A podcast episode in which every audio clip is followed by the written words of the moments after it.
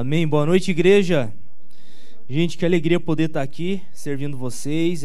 Eu amo demais ter o Tacílio Costa. É um privilégio para mim poder estar aqui junto com vocês. Amém. A Raquel, ela não pôde vir. A gente sempre vai no culto de manhã lá em Lares. Para a noite a gente tem uma rotina com os dois, baby. Como o Luca falou, é, é puxado os dois, dois piazinhos.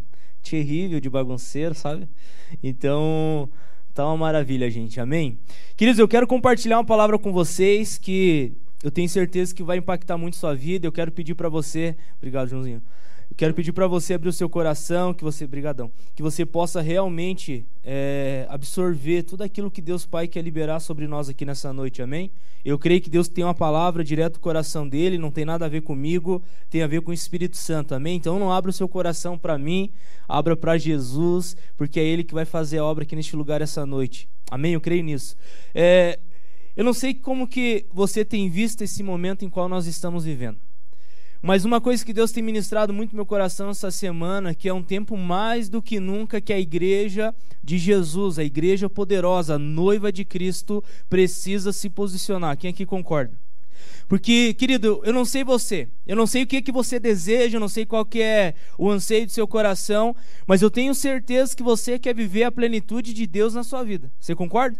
Você quer viver as bênçãos de Deus na sua vida, você quer experimentar do poder de Deus, você quer ver os milagres de Jesus, você quer ver como esse testemunho lindo que nós acabamos de ver, a transformação de Jesus na sua vida. Eu creio que esse é o anseio, esse é o desejo do seu coração.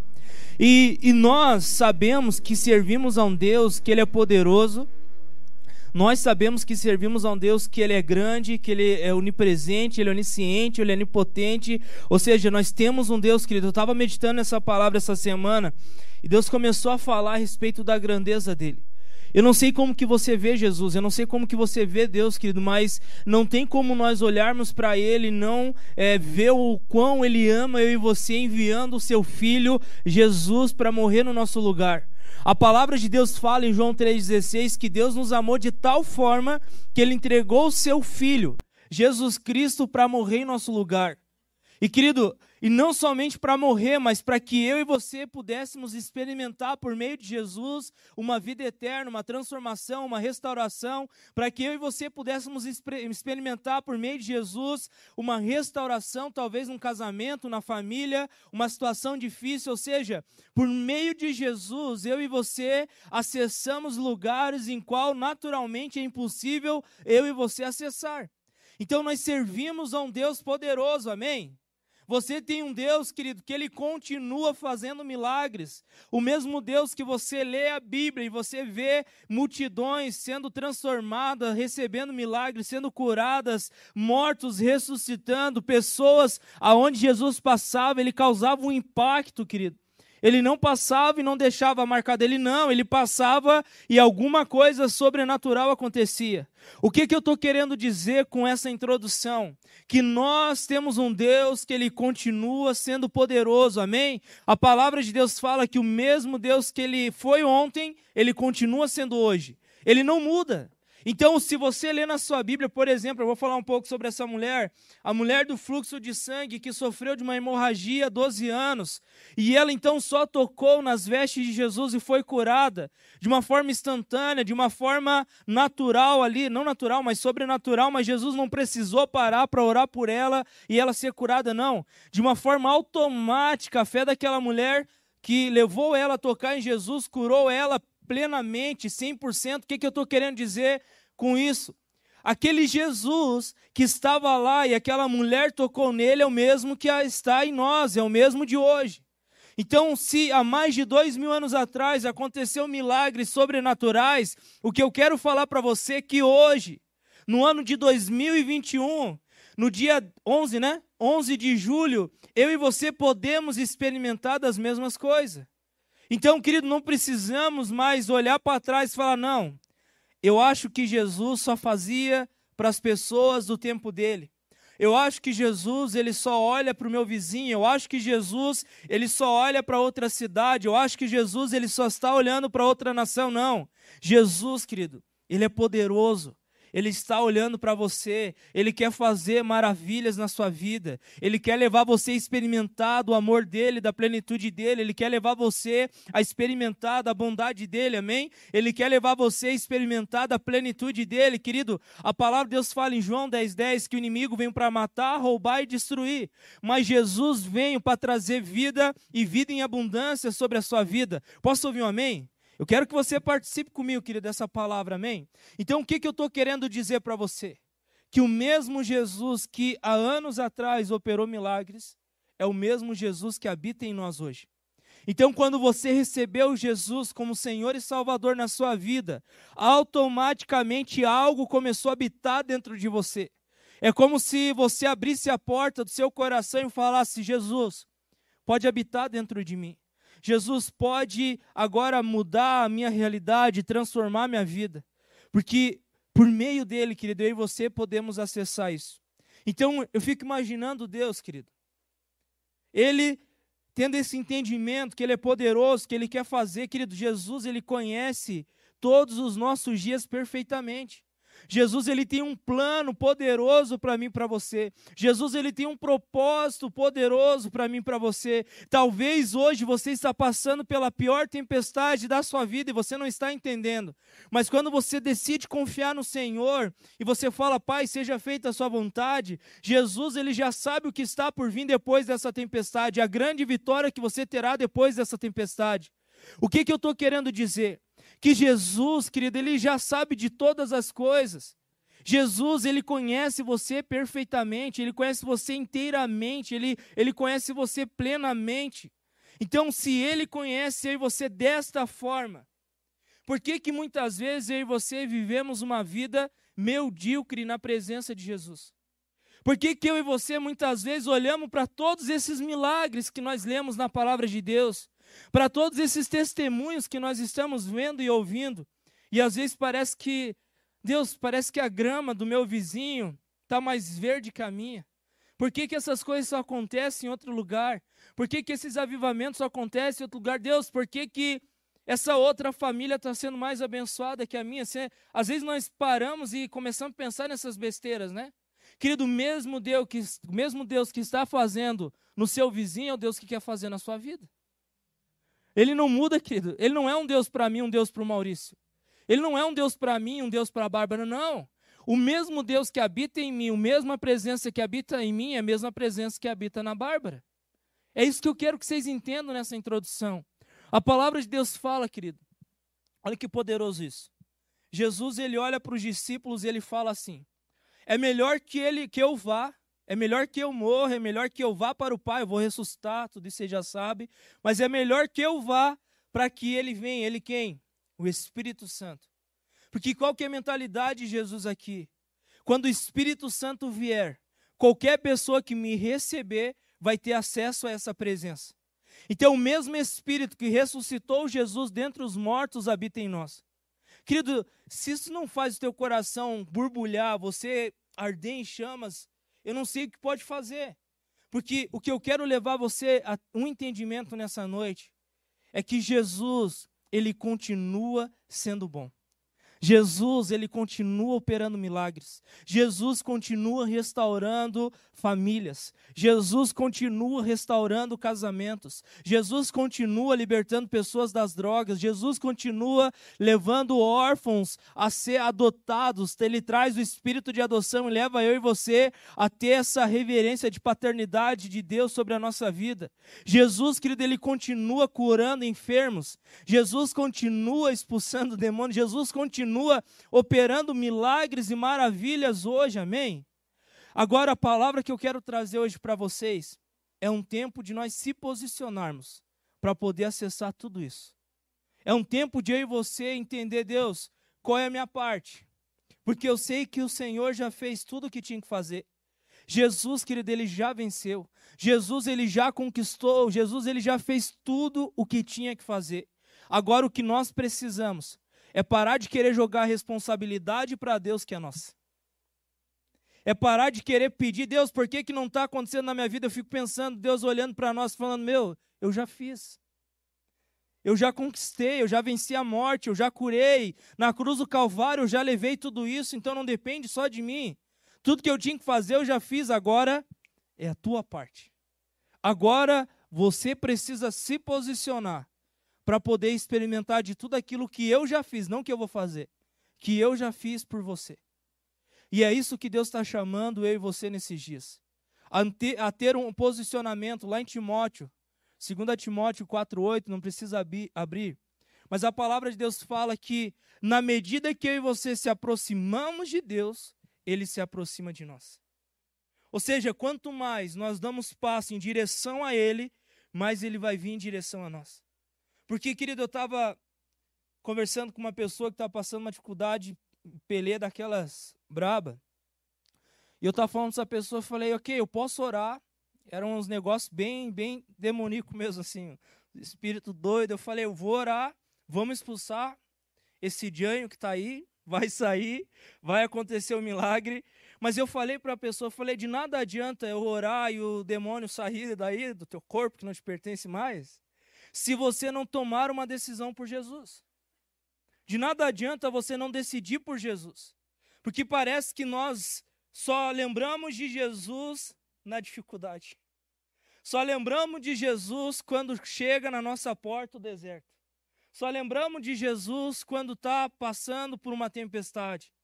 E eu estava conversando com essa pessoa.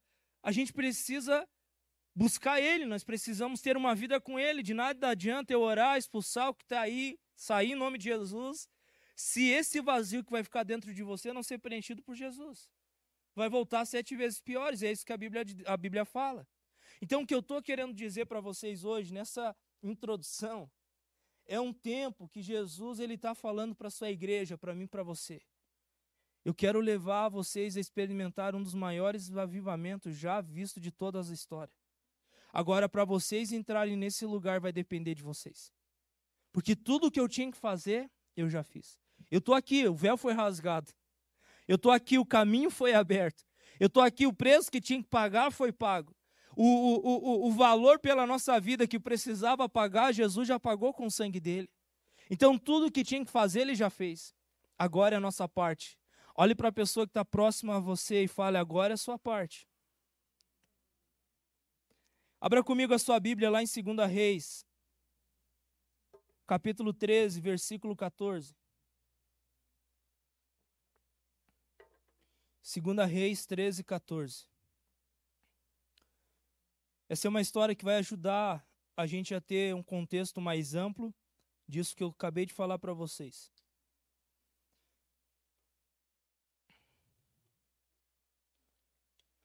Olha o que diz aqui, ora. Eliseu estava sofrendo da doença, da doença na qual morreria. Então Jeoás, rei de Israel, foi visitá-lo e, curvando sobre ele, chorou, gritando: Meu pai, meu pai, tu és como os carros e os cavaleiros de Israel. E Eliseu lhes disse: Traga um arco e algumas flechas. E assim fez. Pegue o arco em suas mãos, disse ao rei de Israel. Quando pegou, Eliseu pôs suas mãos sobre as mãos do rei e lhe disse: Abra a janela que dá para o leste e atire. O rei o fez e Eliseu declarou: Esta é a flecha da vitória do Senhor.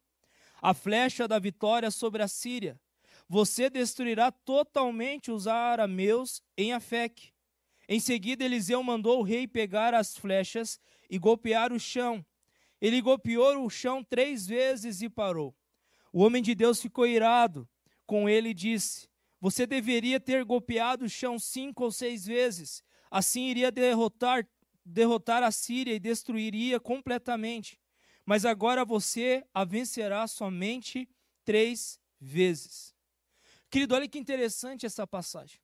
Eliseu está ali com o rei, e ele está fazendo um ato profético, em qual Eliseu queria levar aquele rei profeticamente a já vencer a Síria de uma forma completa. Porém, o que eu quero focar aqui nessa passagem, o posicionamento daquele rei determinou algo que ele não queria. Porque aquele rei ele esperava vencer a Síria completamente. Porém, o profeta falou para ele: você vai golpear o chão. E às vezes que você golpear o chão com essa flecha, vai ser o tanto de vitórias que você vai ter sobre a Síria. O profeta, querido, ele já tinha uma visão ampla de tudo aquilo que poderia acontecer através daquele homem, das guerras que ele, que ele ia lutar. E ele estava ali tentando instigar aquele homem a profeticamente já declarar a vitória sobre aquela luta que ele ia passar. E é interessante que aquele homem, quando ele começou a fazer aquele ato profético, ele chegou na terceira vez e parou, achando que era suficiente.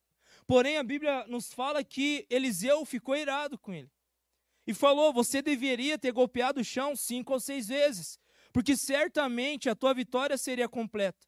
O que, que Eliseu está querendo dizer para aquele homem? O teu posicionamento vai determinar o lugar que você vai chegar.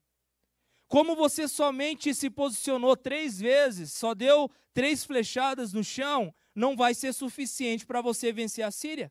Você deveria ter feito mais. Assim é na nossa vida. Tem vezes que eu e você queremos conquistar algo, porém não se posicionamos da forma que devemos para conquistar aquilo. Achando que é suficiente dessa forma. Não, Deus, eu acho que dessa forma aqui é suficiente. Eu acho que se eu me comportar assim, é suficiente. Querido, mas não tem nada a ver com a forma que você acha que tem que fazer as coisas. Tem a ver com a vontade de Deus sendo feita na sua vida. Então Jesus, quando ele estava no Getsemane orando, Pai, se possível, afaste de mim esse cálice. Jesus ali, ele foi meio que tentado a querer parar ali. Mas o que, que ele concluiu? Qual foi a oração? Qual foi a conclusão dele naquela oração? Ele termina assim, Pai, mas seja feita conforme a sua vontade. Querido, eu e você muitas vezes não acessamos coisas que, que estamos orando há muito tempo, porque não estamos permitindo Deus fazer a vontade dele na nossa vida completamente. Então você quer dar uma ajudinha para Deus. Eu e você queremos dar uma força para Deus. Eu e você queremos colocar Deus numa caixa, querido, e falar: Deus, eu acho que tem que ser assim. Jesus, eu acho que dessa forma é melhor. Querido, eu repito, não tem a ver com aquilo que eu e você achamos, mas tem a ver com a vontade de Deus sendo realizada em nós e através de nós. Porque quando você, pense se aquele homem, o rei, estivesse ali naquele lugar e falando: Tá, Deus, qual que é a tua vontade? E ele ouviria Deus, porque o profeta já estava ali como uma voz de Deus na vida dele.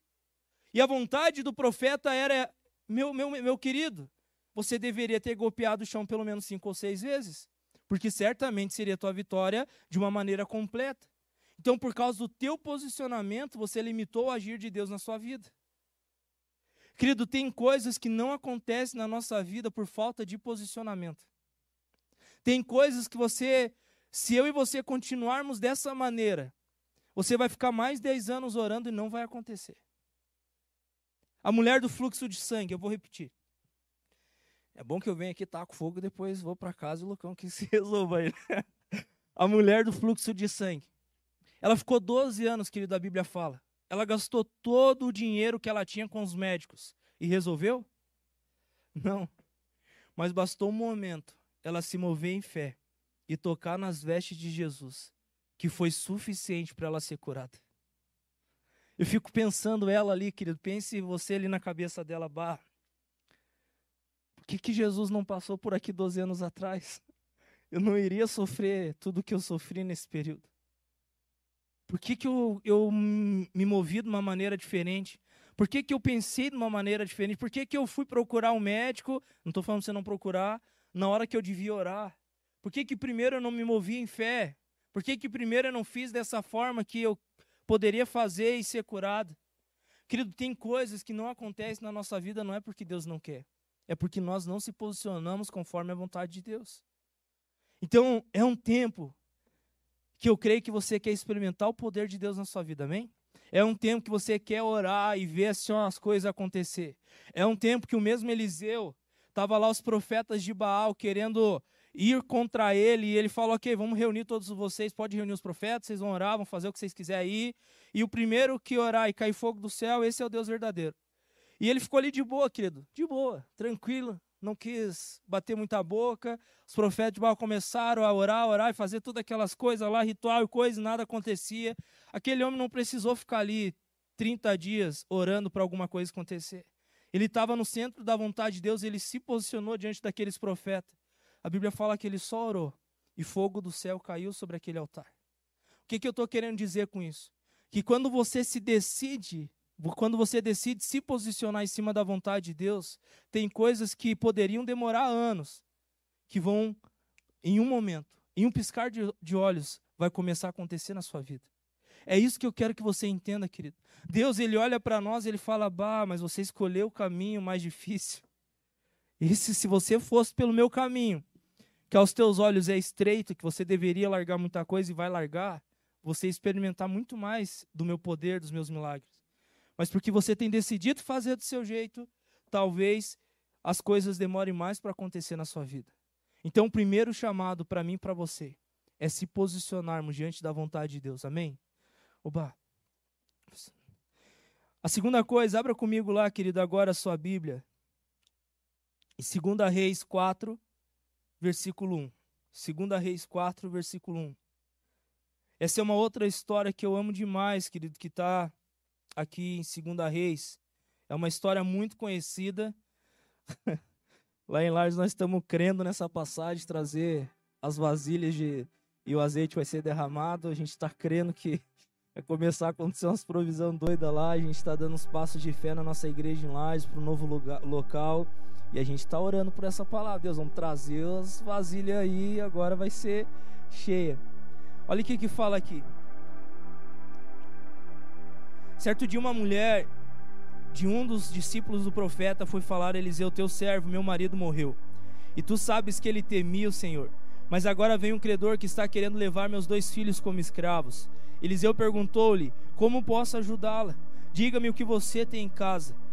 Olha a pergunta que Eliseu faz a essa mulher: O que você tem em casa? O que você tem em casa? Querido, o milagre de Deus não tem nada a ver com a grama do vizinho. O milagre de Deus sobre a sua vida tem a ver com aquilo que você tem na sua casa.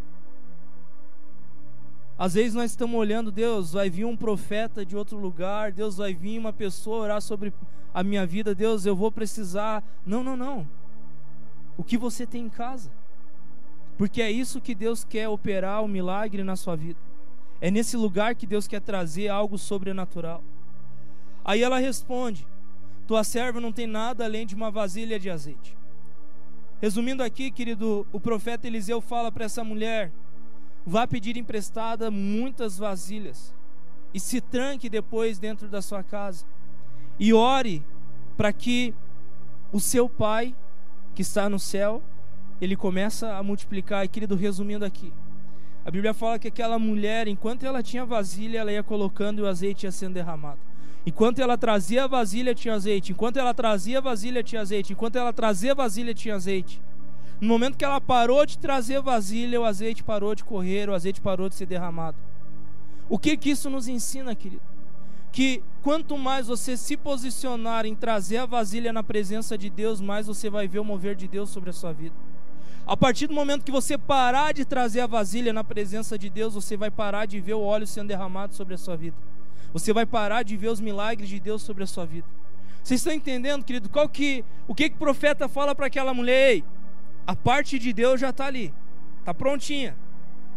Já tem um azeite, já está ali, está tá, tá feito. Agora precisa ser feita a tua parte. Agora você precisa se mover, agora você precisa também dar uma mexida nesse cambito, agora você precisa também fazer alguma coisa. Porque às vezes nós queremos tudo de mão beijada, Deus faz tudo. Vai lá, compra o gás, acende o fogão, corta os legumes, faz a sopa, me, me serve. A gente quer que Deus faça tudo para nós. Querido, Deus ele já trouxe o azeite para aquela mulher. Agora a parte dela é trazer a vasilha. Da mesma forma, Deus, ele já rasgou o véu, ou seja, o azeite está liberado. Agora a minha sua parte é trazer a vasilha na presença de Deus. Agora a minha sua parte é se posicionar na presença de Deus. Porque quanto mais se posicionamos na presença de Deus, mais vamos ter acesso ao sobrenatural de Jesus. Amém? Eu quero trazer alguns pontos bem práticos para você que vão levar você a se posicionar e diante desse posicionamento vamos acessar algumas coisas em Deus. Primeira coisa, o teu posicionamento é que vai determinar a profundidade que você vai chegar em Deus. A profundidade em relação à presença de Deus tem a ver com o teu posicionamento em buscar, em buscar a presença dele. Em Salmos 27, 4, abra comigo lá Salmos 27, 4.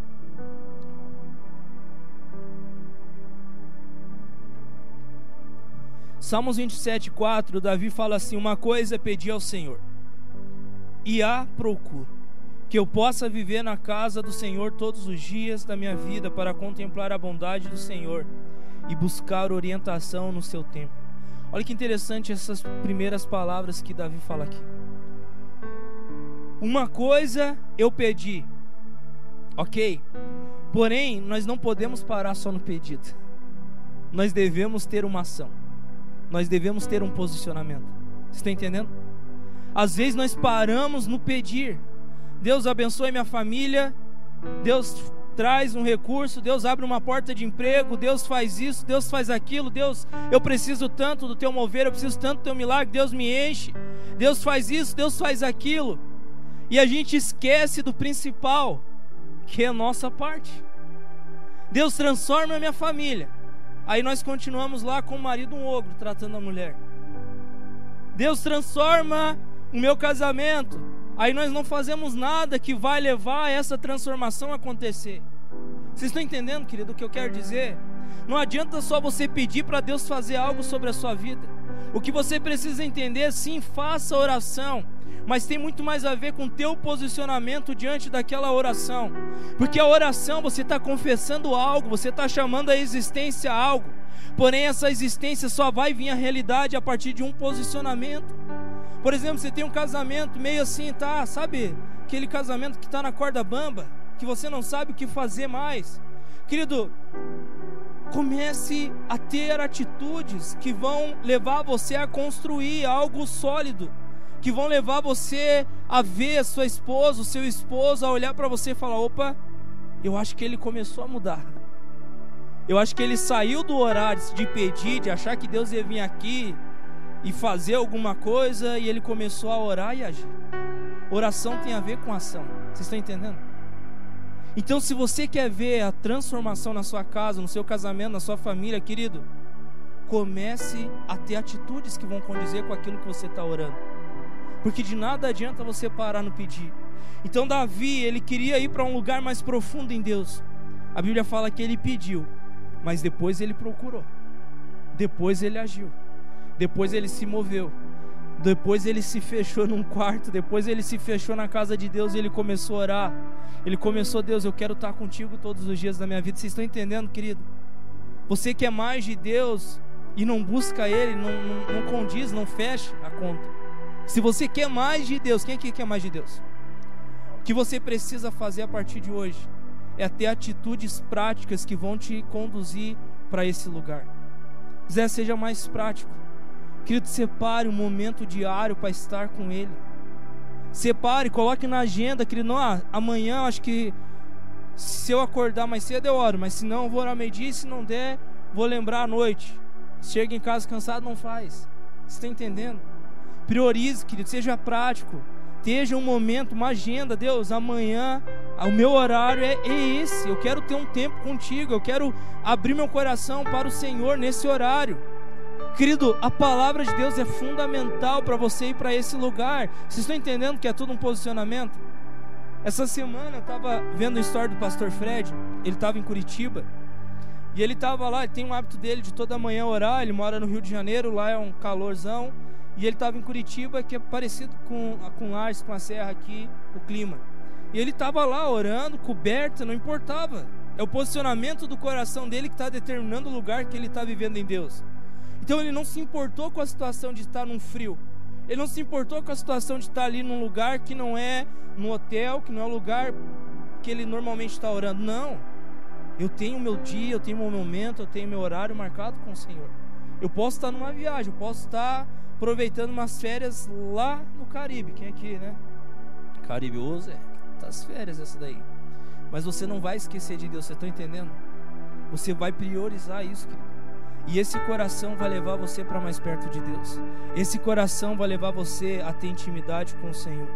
Então, se você quer, querido, mais da presença de Deus, comece a agir mais. Não adianta ficar só pedindo Deus, me enche, me enche, me enche, mas você não faz nada para ser cheio. A segunda coisa, querido, o teu posicionamento é que vai determinar o quanto de Jesus é que as pessoas vão ver em você. Eu quero dar um exemplo aqui, não precisa vocês abrirem em Daniel, a respeito de três jovens: Sadraque, Mesaque e Abednego. Querido, esses três jovens, eles passaram por uma situação que eu acredito que nós vamos passar muito nesses últimos tempos. Em qual está se levantando várias coisas para querer levar eu e você a. Se você não for dessa forma, você está errado, você pode até ser preso, você pode passar por várias perseguições, você precisa acreditar no que o sistema está pregando. E Sadraque, Mesaque e Abednego, estavam numa situação em qual o rei, ele levanta uma estátua e ele faz um decreto Todo mundo desta nação, em tal horário que essa trombeta tocar, vocês precisam se dobrar diante dessa estátua e adorar esse rei. E se você não adorar, tem uma fornalha ali te esperando, que você vai ser jogado naquela fornalha. Querido, aquela trombeta toca e Sadraque, Mesaque e Abednego, acredito que eles deram uma olhada. E agora? O que, que vamos fazer? O que, que vai acontecer aqui? Querido, eu, eu de verdade penso que aqueles jovens não pensaram duas vezes. Eu acredito que eles já até chegaram pro homem lá, podemos já ir para a fornalha, já está prontinha, vamos lá, mas nós não vamos se dobrar para essa estátua. Nós não vamos adorar outro Deus a não ser o nosso Deus. Nem que custe a nossa vida, nós não vamos fazer isso. E querido, aquilo foi tão forte para eles, impactou tanto aquele rei que ele mandou acender sete vezes mais aquela fornalha.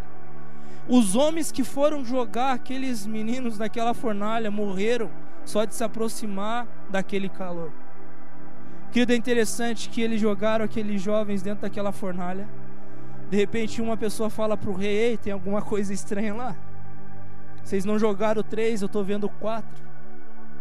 Vocês não, não, tem alguma coisa que não é normal. Querido, e aquele rei chama aqueles jovens para fora. E resumindo aqui, ele faz um novo decreto. Ele fala: a partir de hoje, toda essa nação vai adorar o Deus de Sadraque, Mesaque e Abednego. A gente está vivendo, preste atenção nisso. Nós estamos vivendo em um tempo em qual nós, cristãos, vamos ser muito perseguidos por não negligenciar, por não querer adulterar a palavra de Deus. Você precisa entender algo, querido. O que está na palavra de Deus é que guia a minha e a sua vida. Se está na Bíblia, é isso ali. Se não está, nem se discuta, querido, é aquilo ali. Agora, o nosso posicionamento, querido, precisa ser baseado na palavra de Deus. Porque muitas pessoas vão vir contra você, vão querer criticar você, vão querer discutir com você, vão querer perseguir você. Leis estão quase sendo aprovadas no Congresso que vão completamente diferente aos princípios da palavra de Deus. A gente está passando, querido, por situações difíceis no, no mundo. Lá em São Paulo foi aprovado em qual está liberado ensinar nas escolas sobre ideologia de gênero. Então tá o mundo que está se levantando de uma forma furiosa. Agora eu quero falar assim, ó, nós não podemos, querido, ficar ali, se dobrar e falar, ok, seja feita a vontade de vocês. Eu fico pensando como pai, olhando para o Theo e para o Brian, o que que eu vou deixar de legado para eles? Querido, eu tenho me posicionado ainda mais porque eu não quero ver os meus filhos passando por isso. A gente tem conversado com a escola do Brião, o que, que vocês estão ensinando? Qual que é a, a, o trilho? O que, que vocês passam aí para eles? Porque é meu filho, cara. Eu quero ver o meu filho crescendo conforme a palavra de Deus. Eu não vejo a hora de ter uma escola aqui na nossa região que vai ser uma escola cristã uma escola em qual vai ser ensinado princípios, em qual vai ser valorizar a família, em qual vai se valorizar, querido, é, é tudo aquilo que está na palavra de Deus. E é um tempo que nós estamos ali olhando. Não, é normal isso. É normal, não, não dá nada, é normal. Isso aí é besteira, é normal, querido, não é normal. Satanás, ele quer matar, roubar e destruir. Eu estou passando uma situação na minha família que eu nunca passei antes. Hoje eu estava lá em qual eu tenho visto, eu chamei todos meus irmãos e falei: vocês estão vendo? Satanás está querendo atacar, está querendo matar, ele está querendo roubar, ele está querendo. Vocês estão vendo o que está acontecendo na nossa família? Estourou um negócio lá que pegou todo mundo de surpresa. Eu falei: agora é a hora de vocês. Eu estou aproveitando a oportunidade para falar de Jesus, né? E na hora que está no desespero, daí, pastor, vem cá, vamos orar. Aí eu estou aproveitando para dar uma evangelizada já na família. Querido, o inimigo está doido para destruir, para atacar, e nós às vezes estamos fazendo vista grossa. A gente não pode, amém? O que a gente precisa, querido, não estou falando para você sair por aí brigando com todo mundo, não, é sim, dar bibliada, não, não. A palavra de Deus fala que nós seremos conhecidos através do amor. E eu creio que é um tempo que eu e você precisamos se posicionar como Sadraque, Mesaque e Abidnego. É Jesus é Jesus. Nós não vamos se dobrar a outra coisa. Jesus é o nosso Senhor, é o nosso Salvador, amém? Jesus, Ele pagou um preço pela mim, pela sua vida, não foi outra coisa. Então, o caminho que nos leva ao Senhor, a Deus, é Jesus. Não tem outro caminho, querido. Se você está aqui, você crê na palavra de Deus, não tem outro caminho que te leva à salvação a não ser por Jesus. Não tem outro caminho que te leva ao Pai a não ser por Jesus. Jesus é o caminho que nos conduz ao Pai, Ele é o caminho, Ele é a verdade, Ele é a vida, amém? Então é um tempo que nós precisamos se posicionar, porque você pode ter certeza, querido, você muitas vezes vai ser perseguido por não negar a Cristo. Hoje mesmo, lá, se você ir na Coreia do Norte, eu estava vendo uma reportagem, um documentário, pessoas estão sendo queimadas por não negar a Jesus. Pessoas estão sendo presas em campos de refugiados na Coreia do Norte por não negar a Cristo. Eu vi um testemunho de eles colocaram literalmente num púlpito para mostrar, né, para todos que estavam lá. E eles perguntaram: "Vocês vão negar esse Jesus que vocês estão falando e vão adorar aquele comunista lá, o cara que, que comanda lá?" E eles falaram: "Não, não, não. Que de que forma que nós vamos morrer?" qual que vai ser aí a sentença, porque nós não vamos negar o nosso Jesus. E tinha as crianças, querido. E eles estavam chorando e os pais estavam falando para aqueles filhos: não se preocupem, porque hoje mesmo nós vamos estar num lugar muito melhor que esse. Vocês estão entendendo que daqui no Brasil a gente tem essa liberdade. Eu não quero assustar vocês. Mas o que eu quero falar é um tempo, querido, que muita coisa de forma sutil vai começar a aparecer. E que eu e você precisamos estar atentos, amém? Eu e você precisamos entender, cara, Jesus ele vai ser visto através das minhas atitudes. O teu posicionamento vai pregar Jesus mais do que as tuas palavras, querido, nesse tempo. Eu creio que é um momento que a igreja precisa se levantar dentro das universidades, dentro das empresas. Pense, querido, aqui praticamente é Clabinho, uma das maiores empresas aqui da região, tem bastante pessoas da igreja que trabalham lá. Pense você lá dentro, posicionado, cara, Jesus brilhando dentro de você. Os teus colegas vão olhar para você e vão ver a tua família sendo transformada. Opa, não é normal. Ei, o que está acontecendo lá? Por que, que você está tão feliz, sendo que está todo mundo aí meio triste com a situação que estão passando? Vocês estão entendendo, querido? E você vai estar tá diante das situações e você vai estar tá lá posicionado. E as pessoas vão ver Jesus por causa do teu posicionamento. E as pessoas vão se dobrar a Cristo por causa do teu posicionamento. Hoje de manhã tá toda minha família na igreja. tá tudo lá, não sei o que que deu, mandando mensagem, que hora que eu culto, que hora que vai. Tá, tá assim, ó. Me pedindo para abrir célula, me pedindo para. tá todo mundo querendo. Ah, agora vocês querem, né? E querido, eu preciso aproveitar essa oportunidade para falar de Jesus para eles. Então, por quê? Porque eles veem Jesus em mim. A primeira pessoa que eles lembraram fui eu. Porque eles veem Jesus em mim. Então, através do teu posicionamento, querido, pessoas vão ser salvas, pessoas vão ser transformadas, pessoas vão se aproximar de você para querer experimentar daquilo que você tem experimentado. Vocês estão entendendo? Agora imagina se eu e você somos uns cristãos 007. Chega lá no trabalho, na escola, meio que eles não podem saber que eu sou cristão. Eles não podem saber que eu vou na comunidade, eles não podem saber que eu vou numa igreja, eles não podem saber que eu sou cristão. Deus o livre eles saber o arroba do meu Instagram. Tá lascado, porque vão ver os stories, vão ver as postagens. Não pode passar de jeito nenhum. Querido, é um tempo que Jesus está procurando por pessoas que vão se posicionar. Amém? Deixa eu acelerar um pouquinho aqui. Terceira coisa, querido, o teu posicionamento é que vai determinar o acesso aos milagres de Jesus. Eu quero falar um pouquinho da mulher do fluxo de sangue, querido. Ela, como vocês já sabem, eu acabei de falar também, ela por 12 anos sofrendo com hemorragia. É interessante que ela estava numa situação, pense você 12 anos sofrendo de uma doença. Eu fico imaginando aquela mulher que naturalmente ela não teria condições de chegar até Jesus. Pense você, querido, passar por uma doença por mais de uma década, ela não tinha força suficiente para chegar até Jesus. Porém, a fé e o posicionamento que ela teve de ir até Jesus foi o que levou ela a experimentar aquele milagre sobre a vida dela.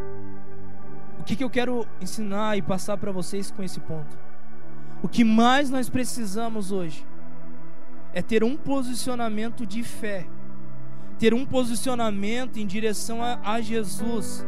E esse posicionamento meu e seu vai determinar a forma que iremos acessar os milagres de Deus sobre as nossas vidas. Porque tem coisas, querido, que não vão acontecer do nada, ah, vai cair de paraquedas sobre a sua vida, um milagre. Não, não, querido. É um posicionamento meu e seu em direção a Ele, você vai acessar esses milagres. Eu não sei em qual área, eu sinto forte, meu espírito, tem pessoas que você tem orado há muito tempo por situações que você tem passado. Querido, é um tempo que Deus está chamando a você a se posicionar em direção a Jesus. E esse posicionamento vai levar você a experimentar esse milagre que por um período de muito tempo você está orando. Vocês estão entendendo? Então Jesus, querido, Ele quer levar você a entender, meu filho, minha filha, se posicione. Porque eu quero levar você a experimentar os meus milagres nesses dias. Eu quero levar você a experimentar minha, da minha transformação nesses dias. O quarto ponto, querido, o teu posicionamento é o que vai determinar a forma que você vai passar pelas situações difíceis. Quem aqui passa por situações difíceis? Se não levantou a mão, você passa a receita aí, querido. Abra comigo em Mateus 7, 24.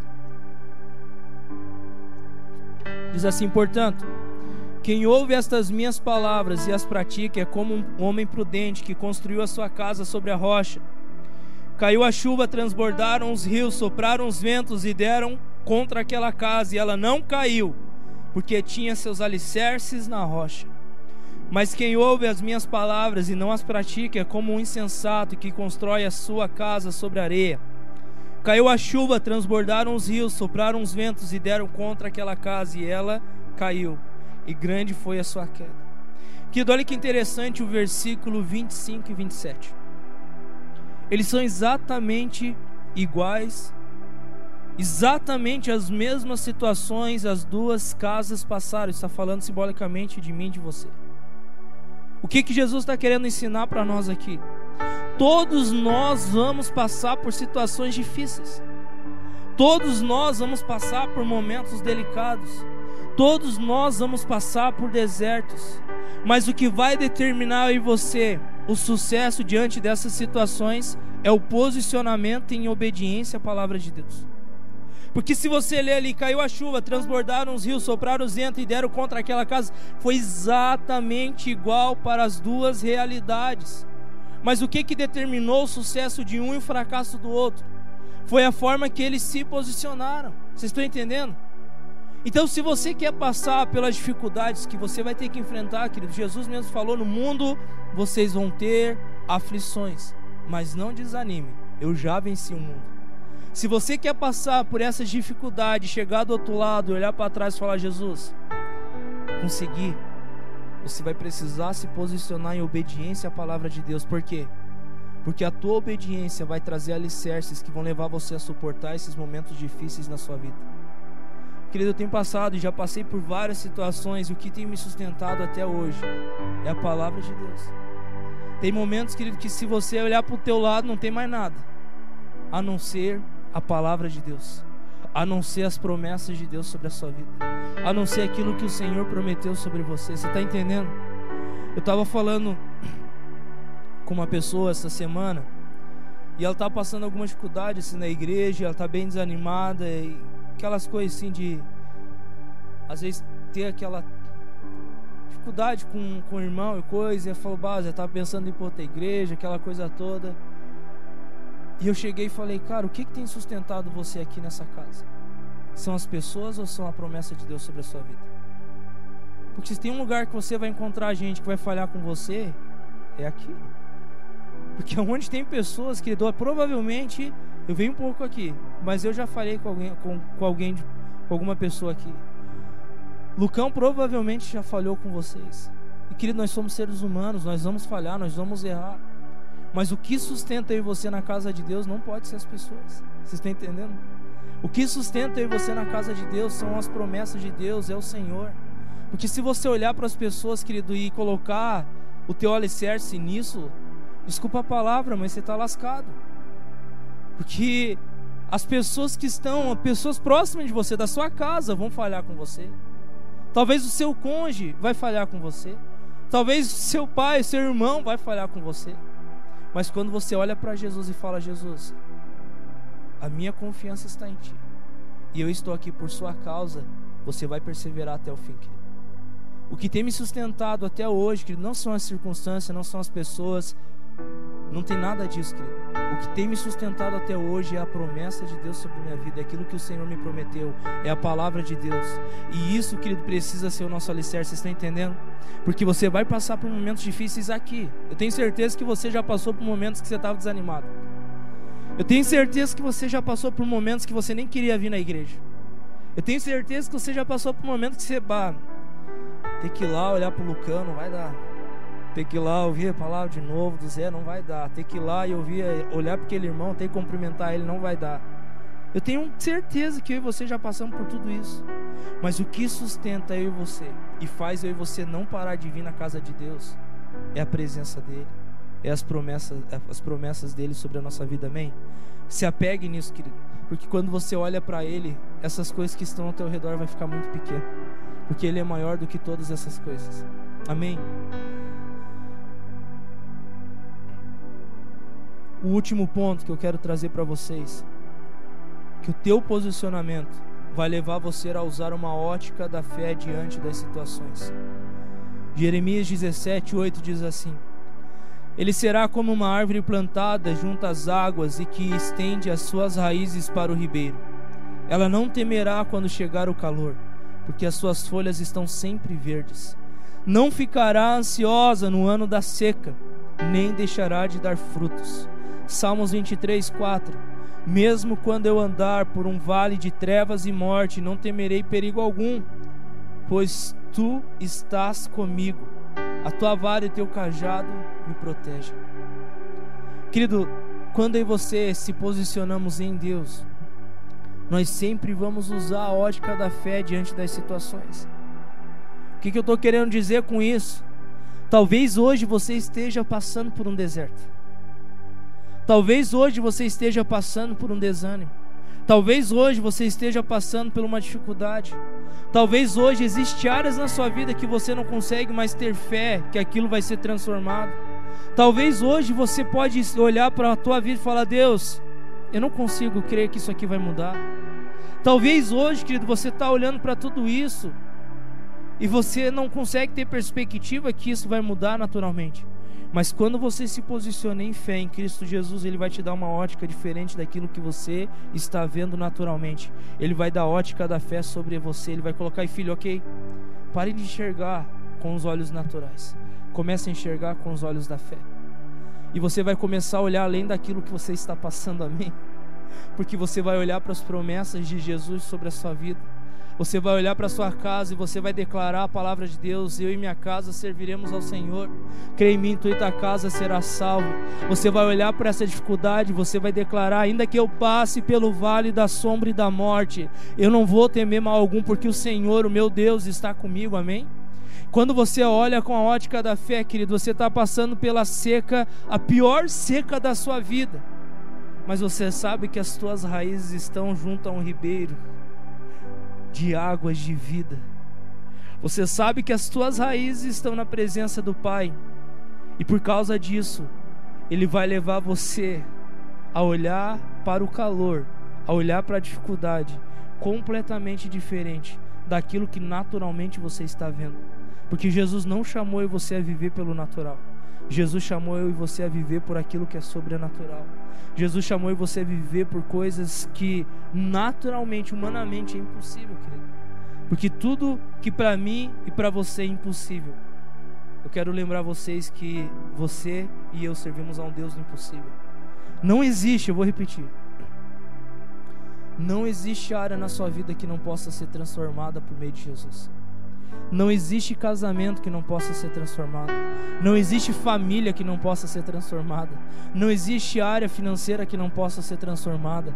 Não existe nada que pode ser a pior dor que você esteja sentindo dentro de você. Você pode estar passando por uma tristeza que você nunca sentiu. Você pode estar passando por uma depressão, por crise de ansiedade. Quero falar para você: Jesus é maior do que tudo isso. Jesus, querido, Ele é suficiente para você e Ele quer conduzir você a um lugar de triunfo, a um lugar de vitória, amém? Mas precisa ter um posicionamento dentro do nosso coração nesse tempo. Fique em pé no seu lugar, feche seus olhos, por favor.